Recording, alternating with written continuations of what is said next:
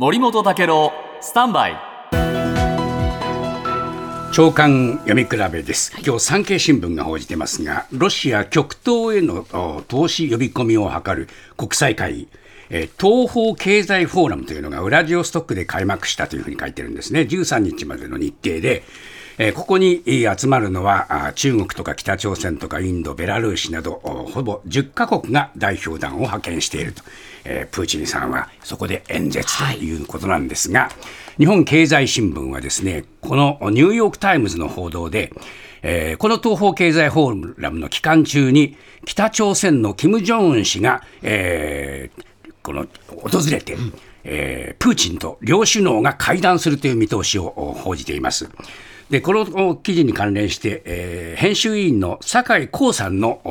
署名記事が面白いんですね。はいで、これ、12日に開かれる首脳会談では、ロシアが衛星打ち上げ技術とか食料とかエネルギーを支援するのと引き換えに、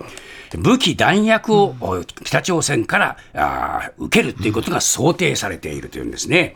で、軍事大国を自負するロシアが格下の北朝鮮に軍事支援を求めるとなると、これはもう前代未聞だ。はいで、えー、このやっぱりね、北朝鮮有利な形で新しい段階に入るんだけども、えー、それだけにロシアは追い詰められているというんですね。で、ならず者国家として孤立している北朝鮮とロシアの接近が鮮明になると、新興途上国は同じ陣営と見られるのを嫌がって逆にロシアから離れようとするんじゃないかと。ですからこのロシアにとっては失うものの大きい禁断の方針になっていると。でもなぜか。もうそういう孤立を感受してでも戦闘能力を強化することがもうロシアの命題になっていてそれほどロシアは今追い込まれているという記事で